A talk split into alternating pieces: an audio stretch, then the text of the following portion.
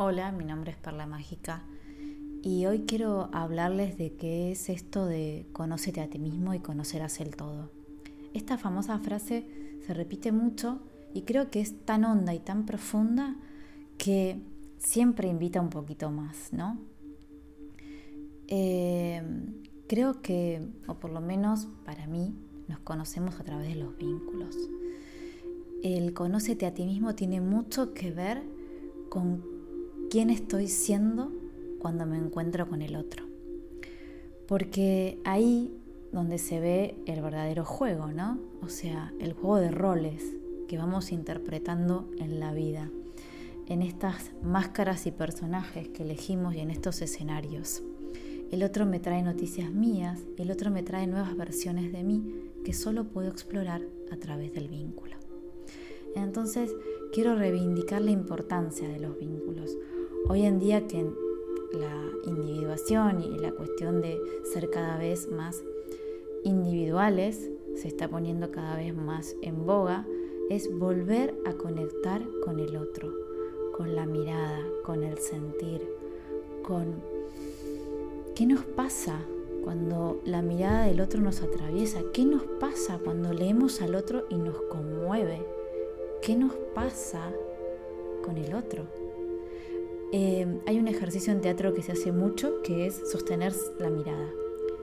Y es increíble todo lo que se mueve desde el no decir. Y ni hablar cuando a eso le podemos dar una pausa, una demora y agregarle alguna palabra. Pero acá no es la mera palabra por decir palabras bonitas, sino simplemente por qué me está llegando de esa mirada. ¿Qué puedo decir de eso? Y en eso sí es detenerme como a pensar, porque somos sentipensantes, como bien decía Galeano. Yo creo que no hay que perder la, la humana condición en cuanto a naturaleza humanística de que pensamos y sentimos, de que podemos pensar eso y podemos sentir con todo nuestro corazón lo que estamos haciendo.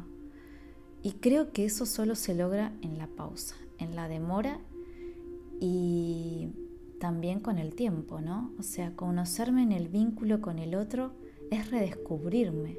El otro me trae todo el tiempo cosas que de otra forma no sería capaz de explorar. En ese maravilloso encuentro con el otro, me parece como poder ir como una flor que se va abriendo y que cuando muere una flor puede nacer otra. Entonces ahí uno se no se puede aburrir de uno ni aburrirse del otro, porque justamente nos invitamos a la exploración y a la evolución constante. Eh, lo que se estanca se muere, pero lo que se mueve y lo que tiene movimiento genera nuevas cosas.